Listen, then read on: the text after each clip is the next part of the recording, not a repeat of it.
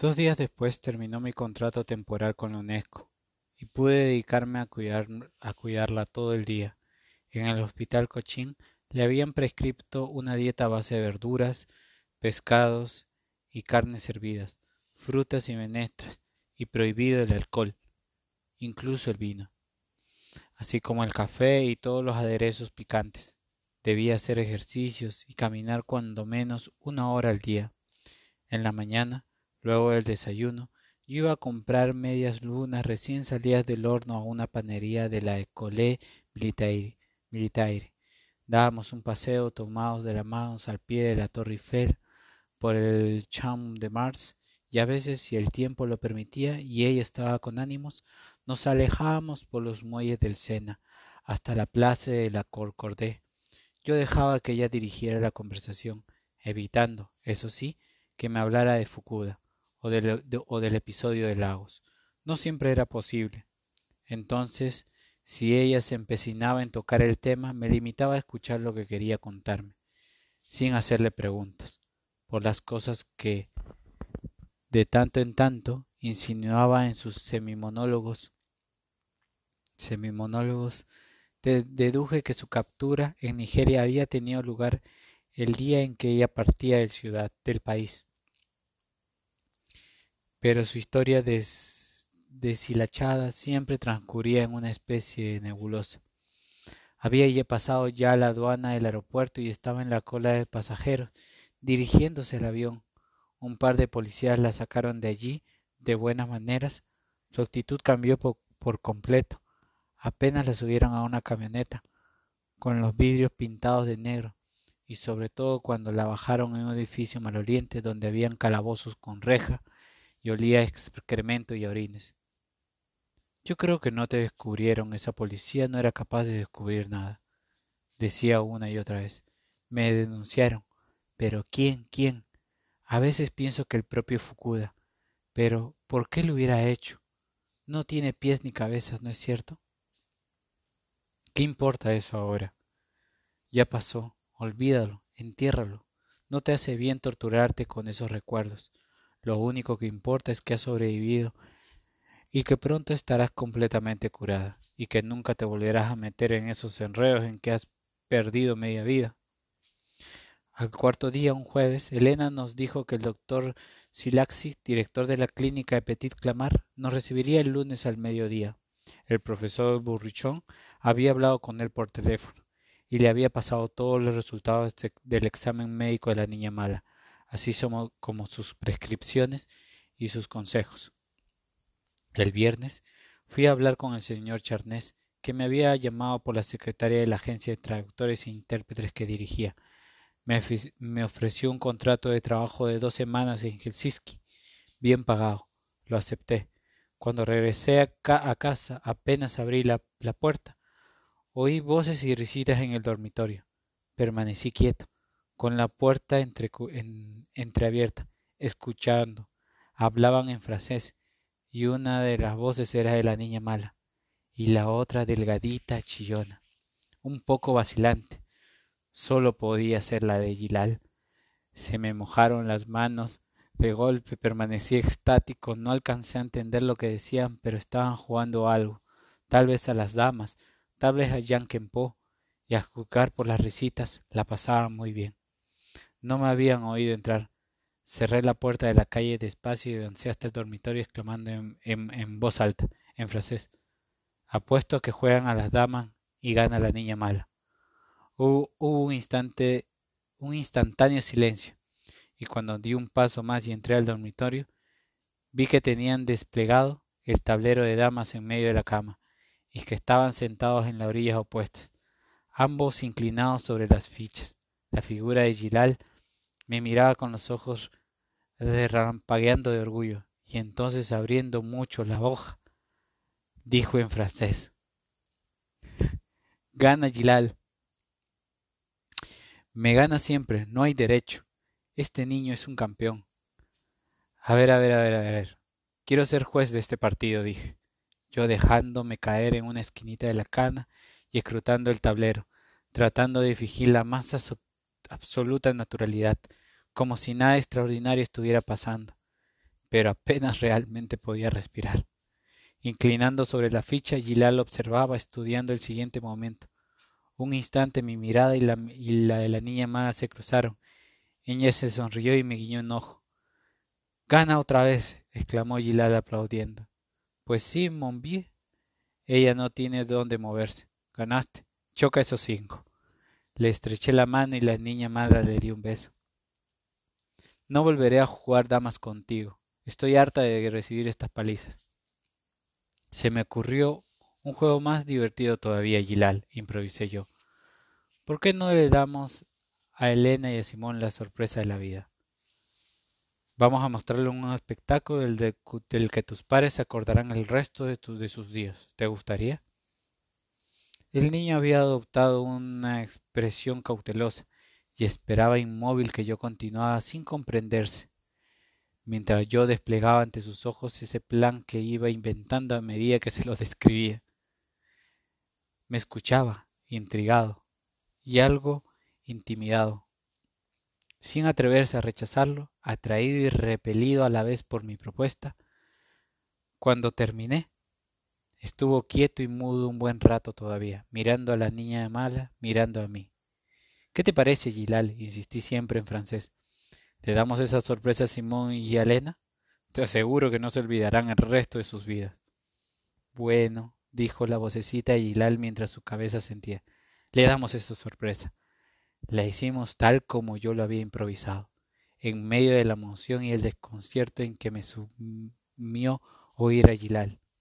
Cuando Elena vino a recogerlos, la niña mala y yo le rogamos que luego de cenar volvieran, ella, Simón y el niño, porque teníamos un postre riquísimo que queríamos combinarles. Elena, un poco sorprendida, dijo que bueno, solo un ratito, porque si no al día siguiente al dormilón de Gilal le costaba mucho despertar. Salí como alma que lleva el diablo a la esquina de la École militar, a la pastelería de los Croissants en la avenida de los Bornuts. Por fortuna, estaba abierta. Compré una torta que tenía mucha crema y encima unas fresas gordas y rojísimas. Con la excitación en que estábamos apenas si probábamos la dieta de verduras y pescados que yo compartía con la convaleciente. Cuando Simón, Elena y Gilal, ya en zapatillas y bata, llegaron, teníamos listo el café y la torta partida en tajadas esperándolos.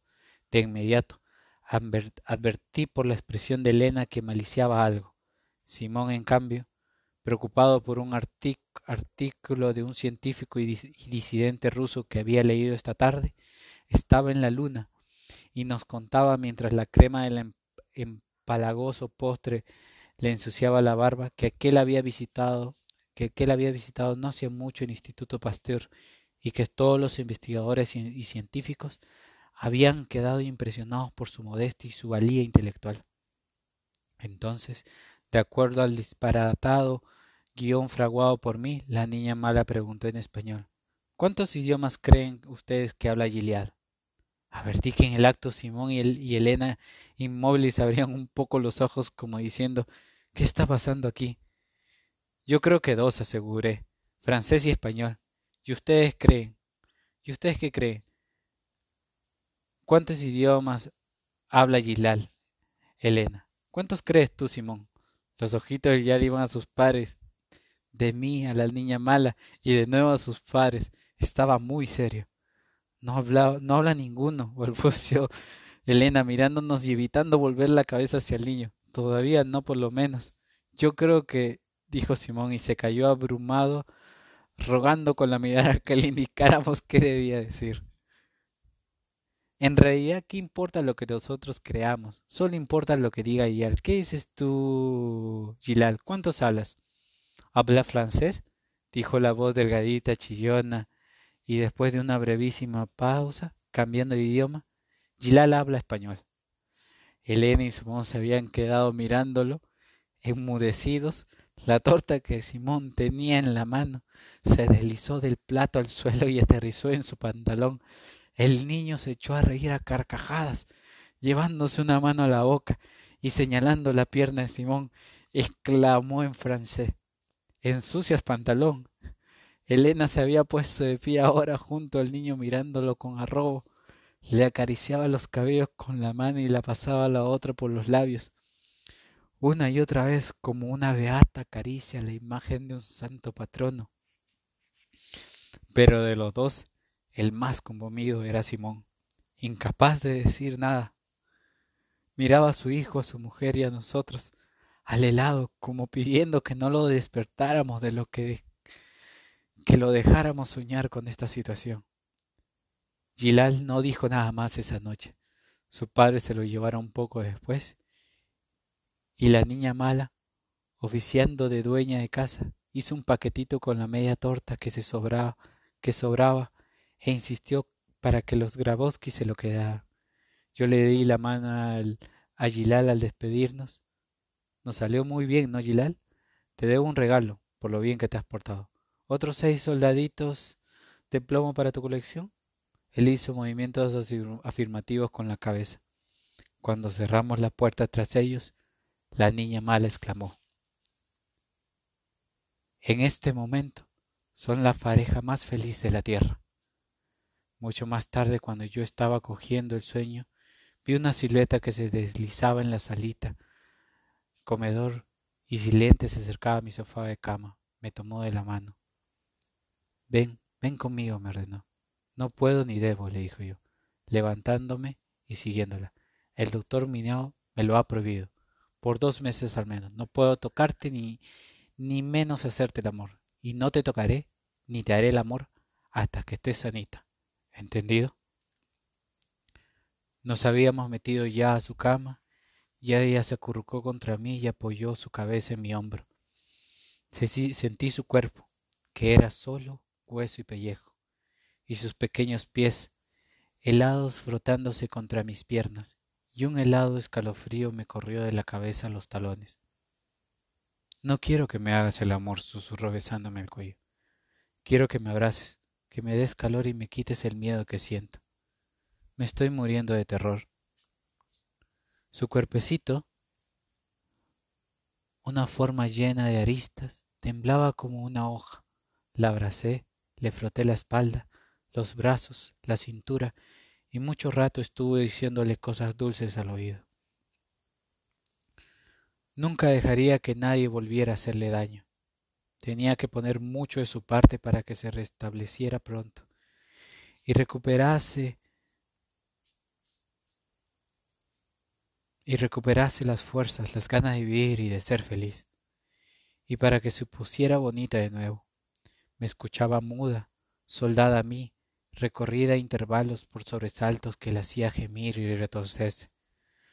Mucho después sentí que se dormía, pero a lo largo de toda la noche en mi duermevela la sentí estremecerse, quejarse, presas de esos recurrentes ataques de pánico. Cuando la veía así tan desamparada, me venía a la cabeza imágenes de lo sucedido en Lagos, y sentía tristeza, cólera, feroces deseos de venganza contra sus victimarios. La visita a la clínica de Petit Clamar del doctor André Silaxi, francés de ascendencia húngara, resultó un paseo campestre. Ese día salió un sol radiante que hacía brillar los altos álamos y plátamos de la floresta. La clínica estaba al fondo de un parque con estatuas desportilladas y estanques con cisnes. Llegábamos allí al mediodía y el doctor Silaxi nos hizo pasar de inmediato a su despacho.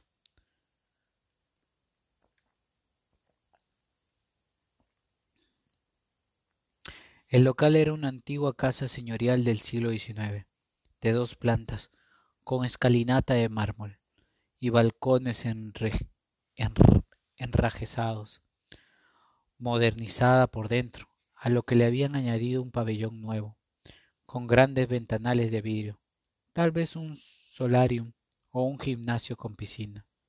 Por las ventanas del despacho del doctor Silaxi se veía a lo lejos gente que se movía bajo los árboles y, entre ellas, batines blancos de enfermeras o médicos.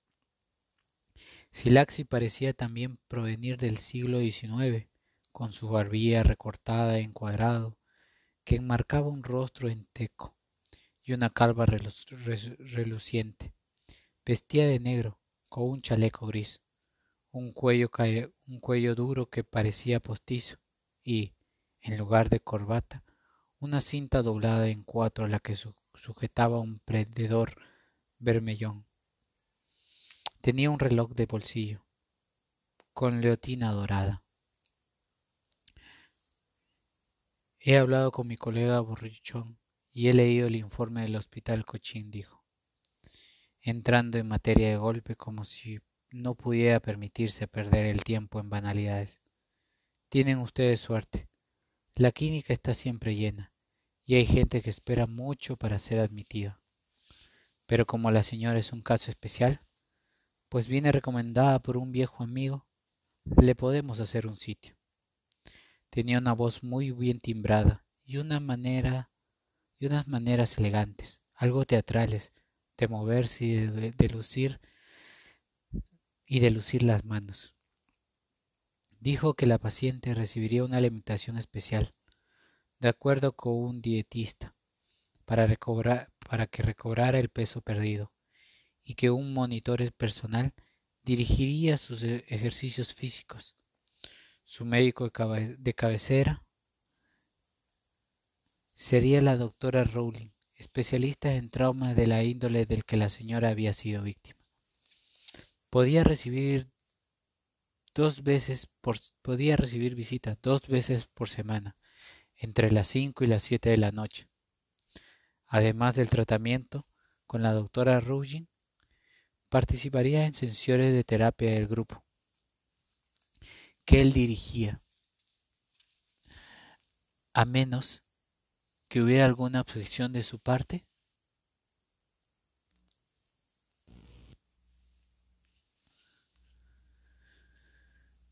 La hipnosis podría ser empleada en el tratamiento, bajo su control, y que hizo y que hizo una gran pausa para que supiéramos que venía una aclaración importante. Si la paciente en cualquier instancia del tratamiento se sentía decepcionada, podría interrumpirlo de inmediato. No nos ha ocurrido jamás añadió haciendo chasquear la lengua. Pero la posibilidad está ahí por si alguna vez sucede. Dijo que, luego de charlar con el, profesor Purriechón, habían coincidido que la paciente debería permanecer en la clínica en principio un mínimo de cuatro semanas. Luego se, veía, se vería si era aconsejable que prolongar su permanencia o podía continuar su recuperación en casa. Respondió a todas las preguntas de Elena y las mías. La niña mala no abrió la boca. Se limitaba a escuchar como si la cosa no fuese con ella. Sobre el funcionamiento de la clínica, sus colaboradores, y luego una broma sobre Lacan y sus fantasiosas combinaciones de estructuralismo y Freud, que, apuntó sonriendo para tranquilizarnos, no ofrecemos en nuestro menú. Hizo que una doctora llevara a la niña mala al despacho de la doctora Ruggi, que la estaba esperando, para conversar con ella y mostrarle el establecimiento. Cuando nos quedamos solos con el doctor Silaxis, Elena abordó con precaución el delicado asunto de cuánto costaría el mes de tratamiento y se apresuró a precisar que la señora no tenía ningún seguro, ningún patrimonio personal, y que asumiría el costo de la cura el amigo que estaba aquí presente. Cien mil francos aproximadamente, sin contar los medicamentos que, bueno, difícil saberlo de antemano, debería significar unos veinte o treinta por ciento, treinta por ciento más, en el peor de los casos. Hizo una pequeña pausa y tosió antes de añadir. Se trata de un precio especial, dado que la señora viene recomendada por el profesor Burrichón. Miró su reloj y se puso de pie, y nos indicó que, si nos decidíamos, pasáramos por la administración a rellenar los formularios.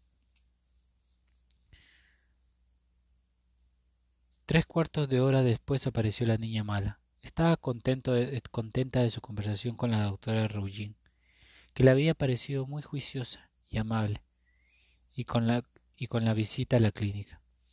El cuartito que ocuparía era pequeño, cómodo.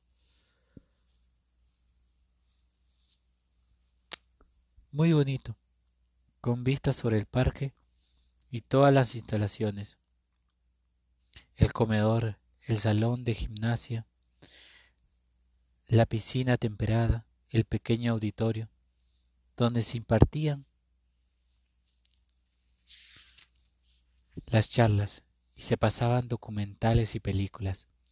Eran modernísimos, sin discutirlo más. Fuimos a la administración, firmé un documento por el cual me comprometía a asumir todos los gastos y entregué un cheque de diez mil francos como depósito. La niña mala alcanzó un pasaporte francés a la administradora y ésta, una mujer muy delgadita con moño y una mirada inquisidora, le pidió más bien su carnet de identidad. Elena y yo nos miramos inquietos esperando una catástrofe. No lo tengo todavía, dijo la niña mala con absoluta. He vivido muchos años en el extranjero y acabo de volver a Francia. Ya sé que debo sacarlo. Lo haré cuanto antes. La administradora apuntó los datos del pasaporte en una libreta y se lo devolvió. Sin interna mañana, nos despidió. Llegue antes del mediodía, por favor. Aprovechando el precioso día, algo frío pero dorado y con un cielo limpísimo, dimos una larga caminata por, la floresta del Petit Clamart sintiendo crujir bajo nuestros pies las hojas muertas del otoño. Almorzando, almorzamos en un pequeño brisot, bistrot a la orilla del bosque, donde una chimenea chisporroteante calentaba el local y enrojecía los, las caras de los parroquianos. Elena tenía que ir a trabajar de manera que nos dejó en la puerta de París.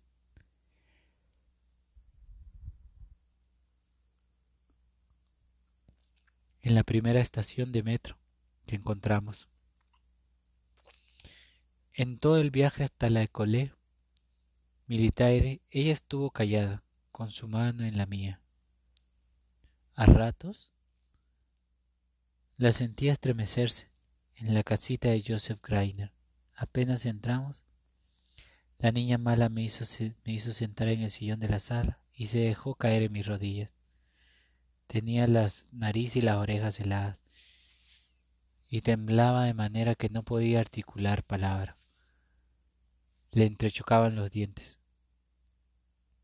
La clínica te va a hacer bien, le dije yo, acariciándole el cuello, los hombros, calentándole con mi aliento las orejitas heladas.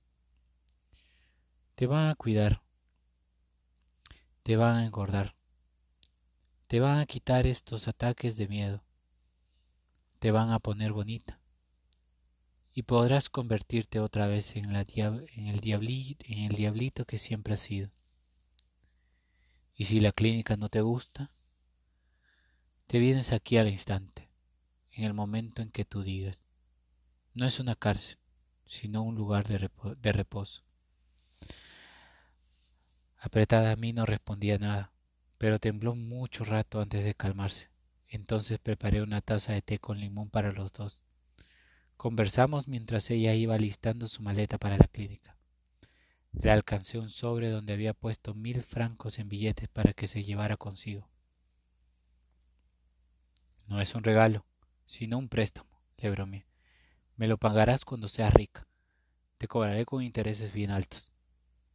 ¿Cuánto te va a costar todo esto? me preguntó sin mirar. Menos de lo que yo pensaba. Unos cien mil francos. ¿Qué importa cien mil francos si puedo verte bonita de nuevo? Lo hago por puro interés, chilenita. No dijo nada un buen rato, y siguió haciendo su maleta en funfurraño.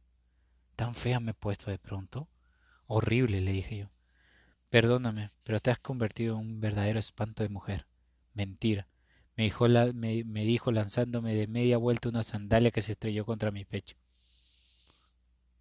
No debo estar tan fea cuando ayer en la cama tuviste el pajarito parado toda la noche. Estuviste aguantándote las ganas de hacerme el amor santurrón. Se echó a reír y a partir de ese momento estuvo de mejor ánimo.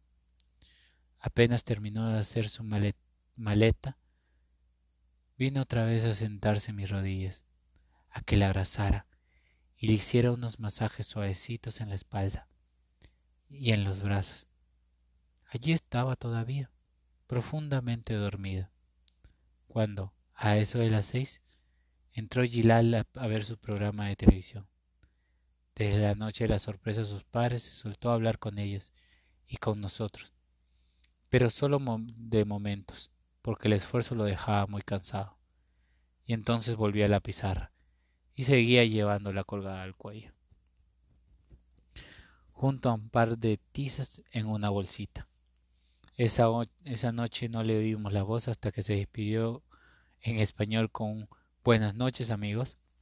Después de cenar, fuimos a tomar café donde los Grabowski, y ellos le prometieron que irían a visitarla a la clínica, y le pidieron que los llamaran si necesitaban cualquier cosa mientras yo estuviera en Finlandia. Cuando regresamos a la casa, no me dejó estirar el sofá.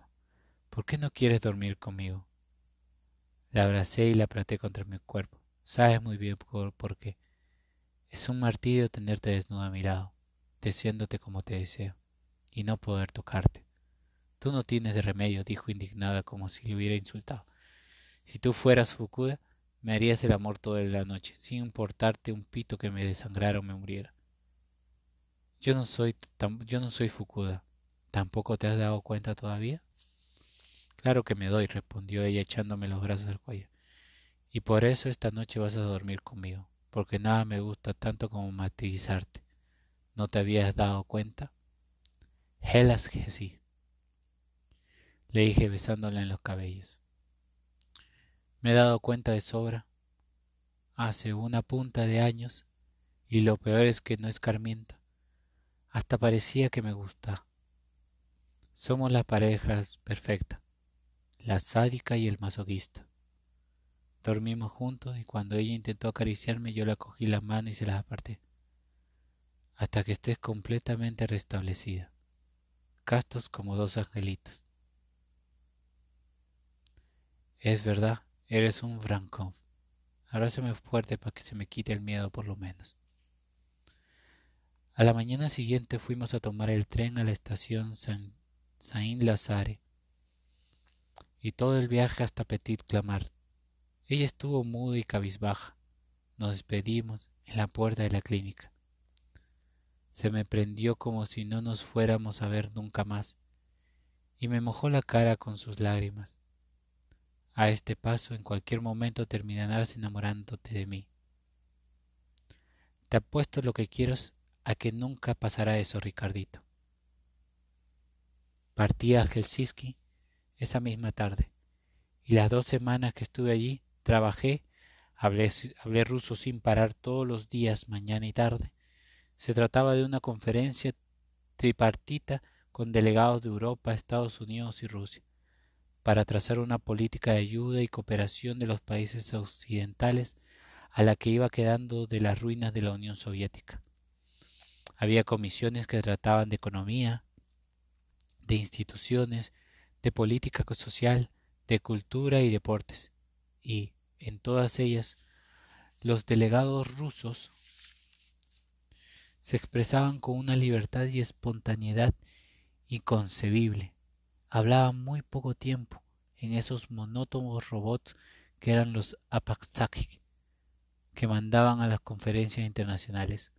Los gobiernos de Brezhnev e incluso el de Gorbachev las cosas estaban cambiando ya, era evidente. Tuve ganas de volver a Moscú y a la rebautización de San Petersburgo, donde no había estado desde hace algunos años. Los intérpretes teníamos mucho trabajo y no nos quedaba casi nada tiempo para pasear. Era mi segundo viaje a Helsinki. El primero había sido en primavera, cuando era posible andar por las calles y salir al campo a ver los bosques de abetos salpicados de lagos y las lindas aldeas de casas de madera de ese país donde todo era bello, la arquitectura, la naturaleza, la gente y en especial los viejos. Ahora en cambio con la nieve y la temperatura de veinte grados bajo cero, prefería en las horas libres quedarme en el hotel leyendo, practicando los misteriosos rituales de la sauna, que me producían un delicioso efecto anestésico. A los diez días de estar en Helsinki, recibí una carta de la niña mala. Estaba bien instalada en la clínica de Petit Clamarque, a la que se adaptaba sin dificultad. No le daba dieta, sino sobre alimentación, pero como tenía que hacer bastante ejercicio en el gimnasio y además nadaba, ayudaba, ayudada por un profesor porque ella nunca había aprendido a nadar, solo a flotar y a moverse en el agua como un perrito, se le abría el apetito. Había asistido ya dos sesiones con la doctora Rullín, que era bastante inteligente y la llevaba muy bien. No había tenido casi ocasión de hablar con los otros pacientes. Solo cambiaba saludos con algunos a la hora de las comidas. La única paciente con la que había conversado dos o tres veces era una chica alemana anoréxica, muy tímida y, asustadiza pero muy buena gente.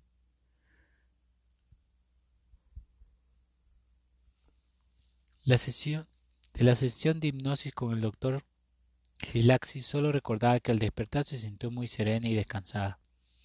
Me decía también que me extrañaba y que no hiciera muchas porquerías en esas saunas finlandesas que, como todo el mundo sabe, son grandes centros de degeneración sexual. Cuando regresé a París, Luego de las dos semanas, la agencia del, señor Charnés me consiguió casi de inmediato otro contrato de cinco días en Alejandría. Apenas estuve un día en Francia, de modo que no pude ir a visitar a la niña mala, pero hablamos por teléfono al atardecer.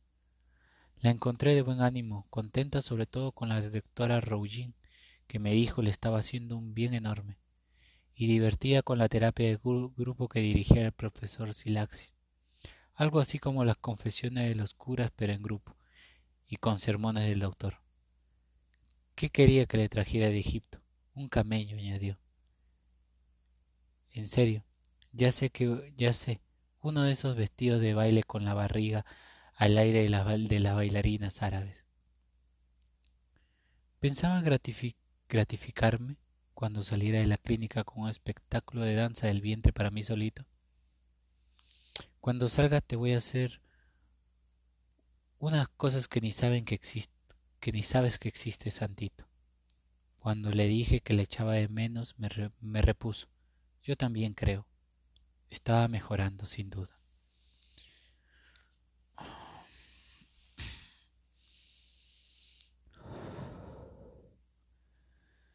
Esa noche cené donde los Grabowski y le llevé a Gilal una docena de soldaditos de plomo que le había comprado en una tiendita de Helsinki. Elena y, Simón no cabían en sí de felicidad, aunque el niño a veces se sumía en el mutismo y no renunciaba a su pizarrón, cada día se soltaba un poquito más, no solo con ellos, también en el colegio, donde los compañeros que antes le apodaban el mudo, le decían ahora cotorrita. Era cuestión de paciencia, Pronto sería totalmente normal. Los Grabowski habían ido a visitar a la niña mala un par de veces y la encontraron perfectamente aclimatada en la clínica. Elena había hablado una vez por teléfono con el profesor Silaxis y éste le leyó unas líneas en que la doctora Prolixis le daba un informe muy positivo sobre los progresos del enfermo. Había subido de peso y tenía cada día más control sobre sus nervios. A la tarde siguiente partí al Cairo, donde luego de cinco pesadas horas de vuelo tuve que tomar otro avión de una línea egipcia para Alejandrina. Llegué rendido, apenas instalado en mi pequeño cuarto de un hotelito misérrimo llamado de nido. Era mi culpa. Yo había elegido el más barato que nos ofrecían los intérpretes. Sin ánimos para desembarcar, Caí dormido cerca de ocho horas seguidas, algo que me ocurría rara vez.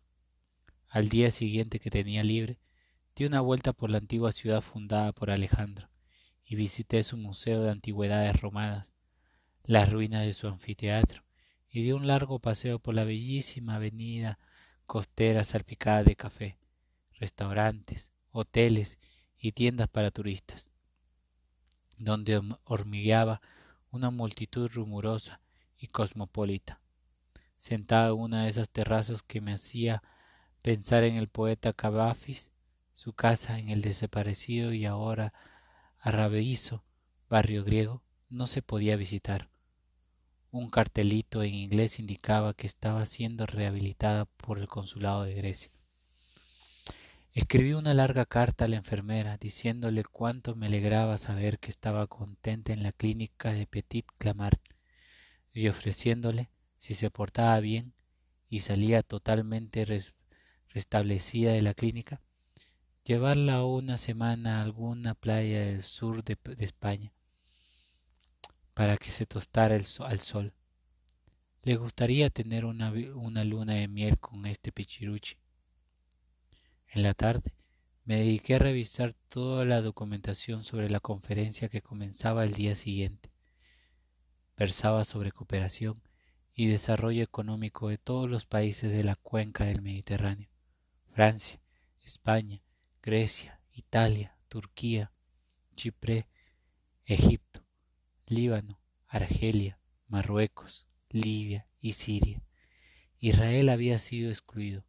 Fueron cinco días agotadores sin tiempo para nada, inmerso en ponencias y debates confusos y aburridísimos, que, pese a producir montañas de papel impreso, me pareció que no servían para nada práctico.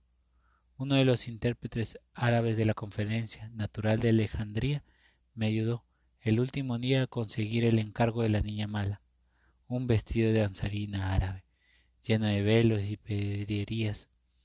Me la imaginé con él puesto, cimbreándose como una palmera sobre la arena del desierto, bajo la luna, al compás de chirimeas, flautas, crótalos, tamborines, mandolinas, címbalos y demás instrumentos musicales. Árabes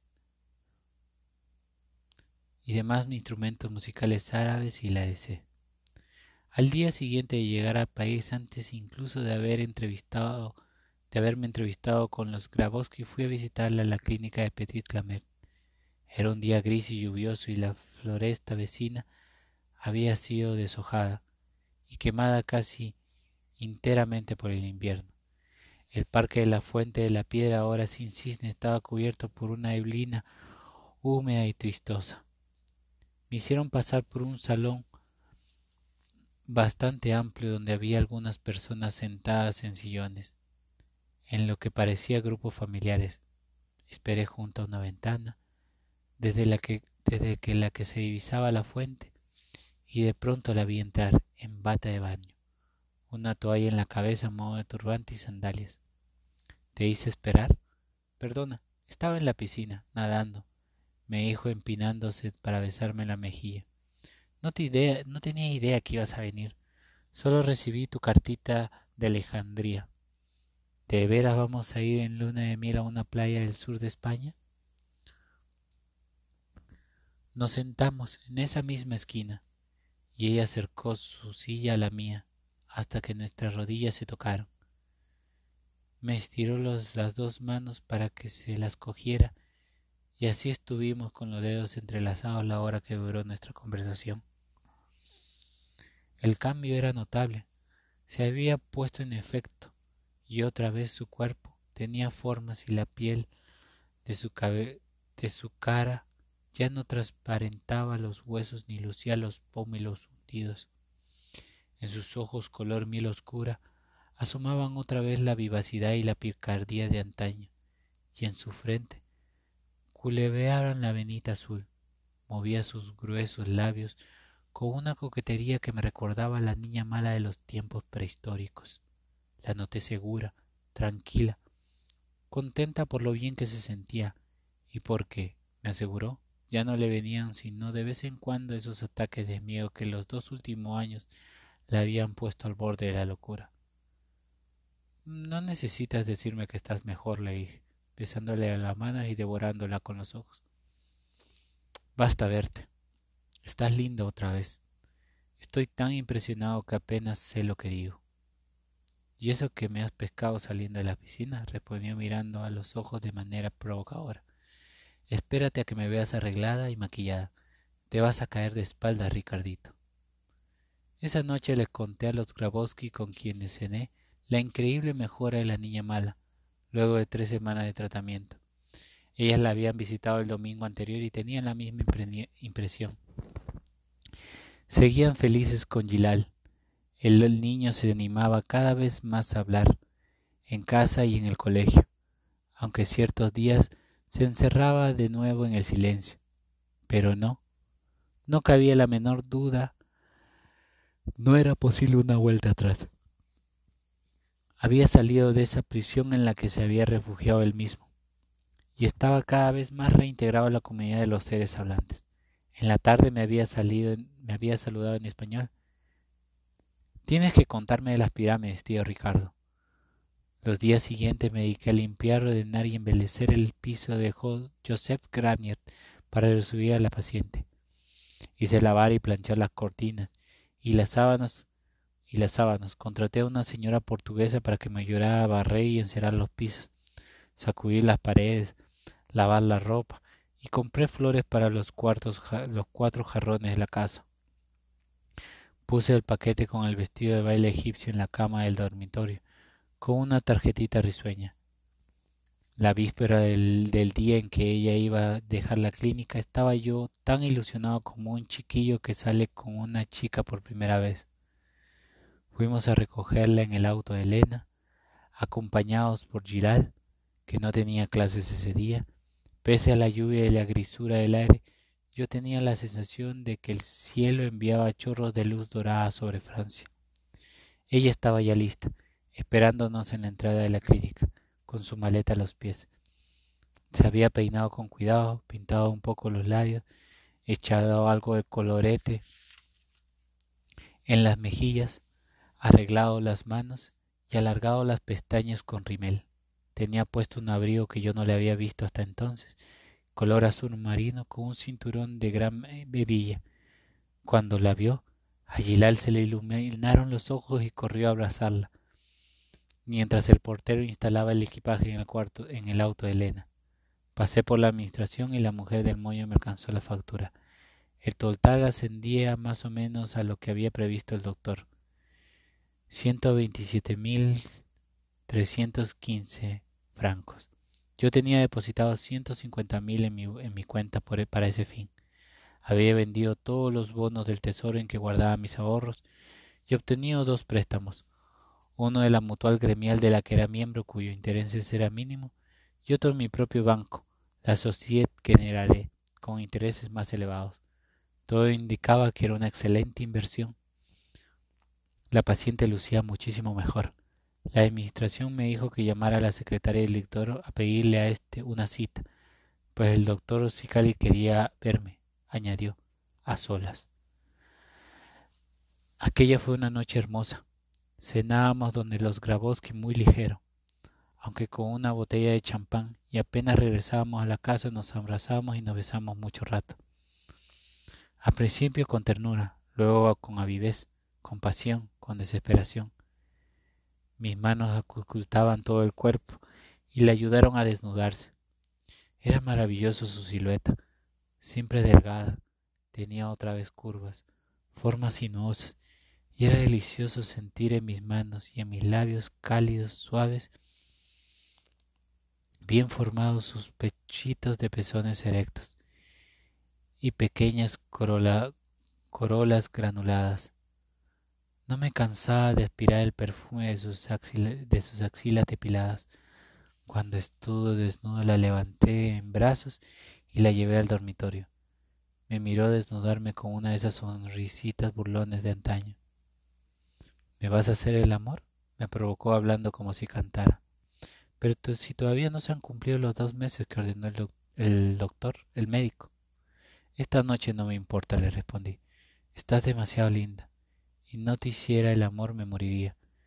Pero yo te quiero con toda mi alma. Ya me, ya me parecía raro que no me hubieras dicho todavía ninguna guachafería, se rió ella.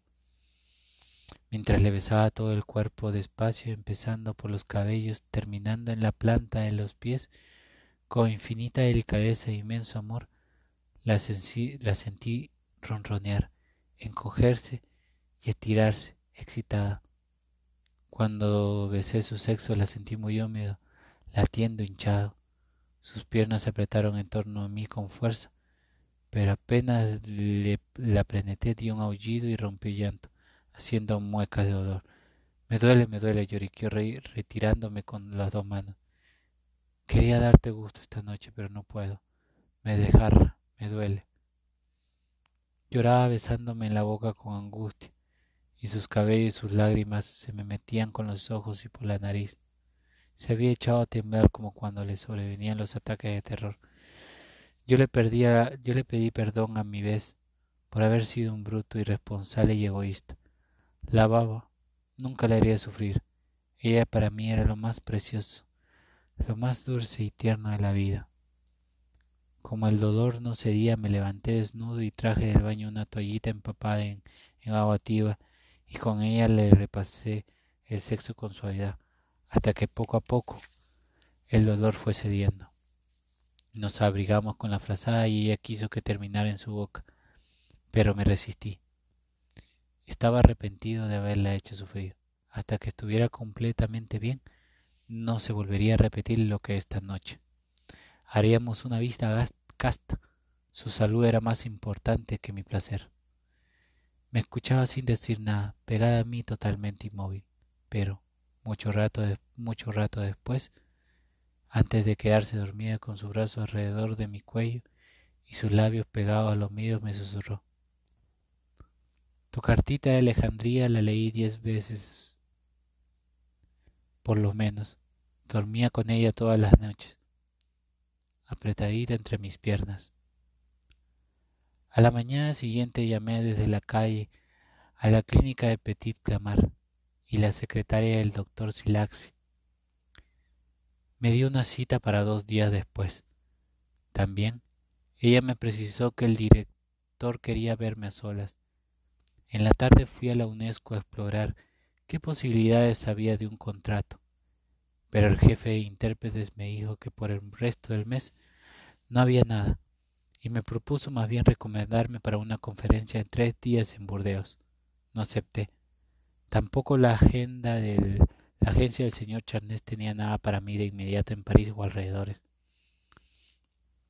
Pero como mi antiguo patrón vio que andaba necesitado de trabajo, me confió en un alto de documentos para traducirlo del ruso y del inglés, bastante bien pagados. Así que me instalé a trabajar en la salita comedor de mi casa, con mi máquina de escribir y mis diccionarios. Me impuse un horario de oficina. La niña mala me preparaba tacitas de café y se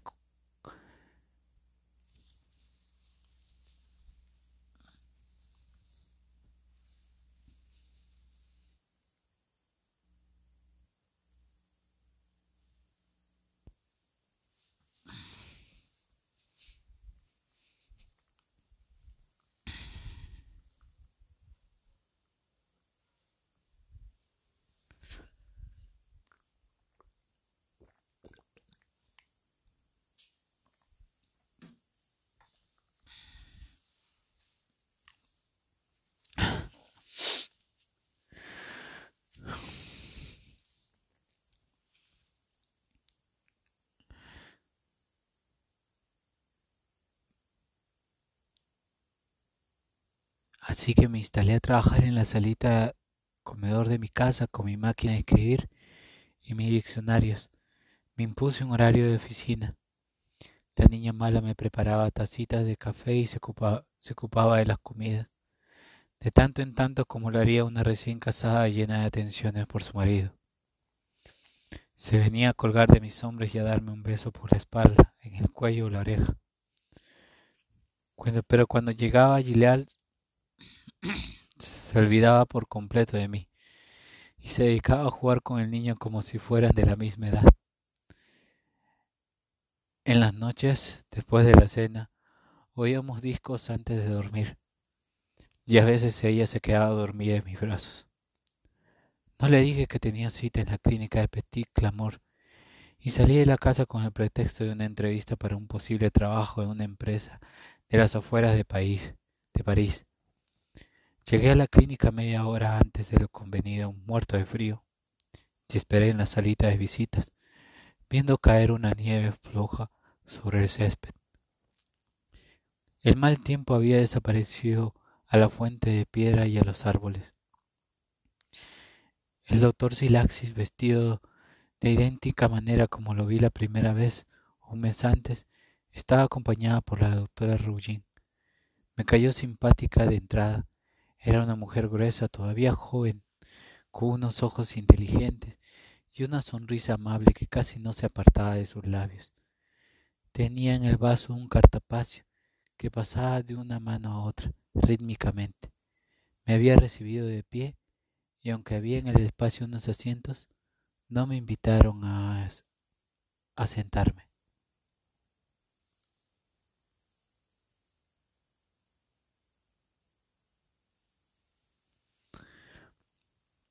¿Cómo la ha encontrado? me preguntó el director a manera de saludo, dándome la misma impresión que la primera vez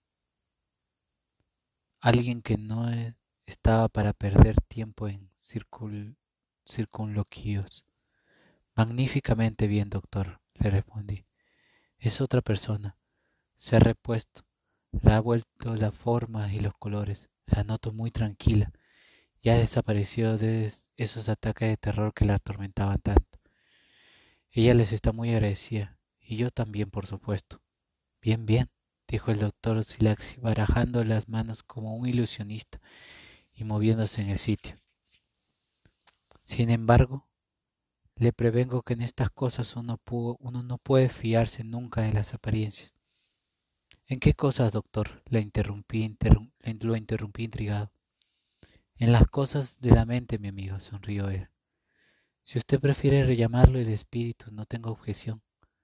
La señora está físicamente bien, su organismo se ha recuperado en efecto, gracias a la vida disciplinada, el buen régimen alimenticio y los ejercicios. Ahora hay que procurar que siga las instrucciones que le hemos dado sobre comidas.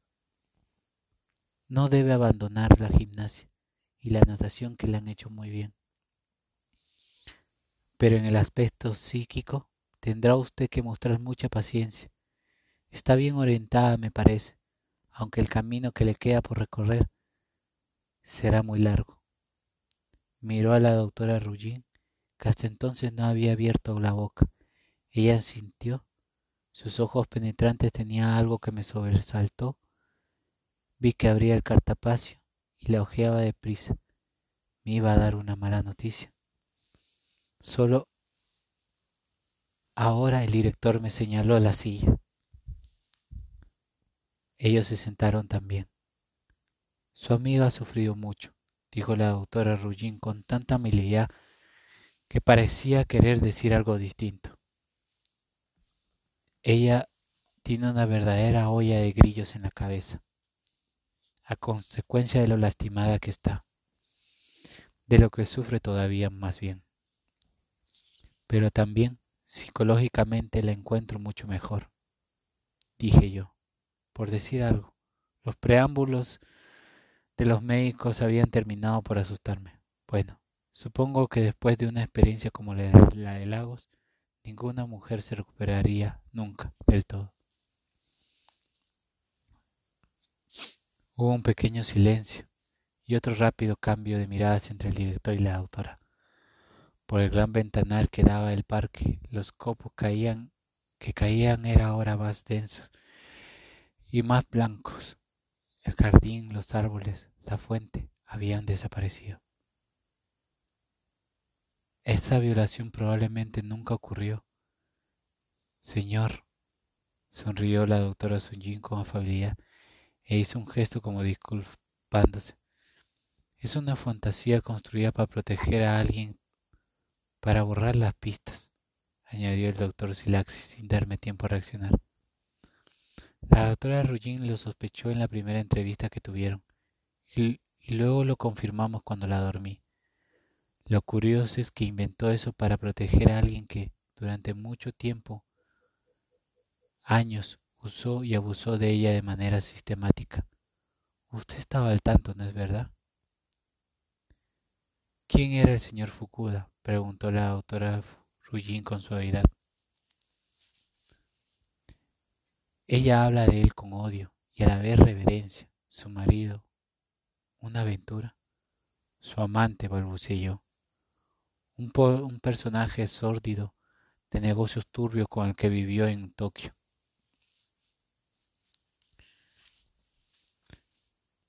Varios años.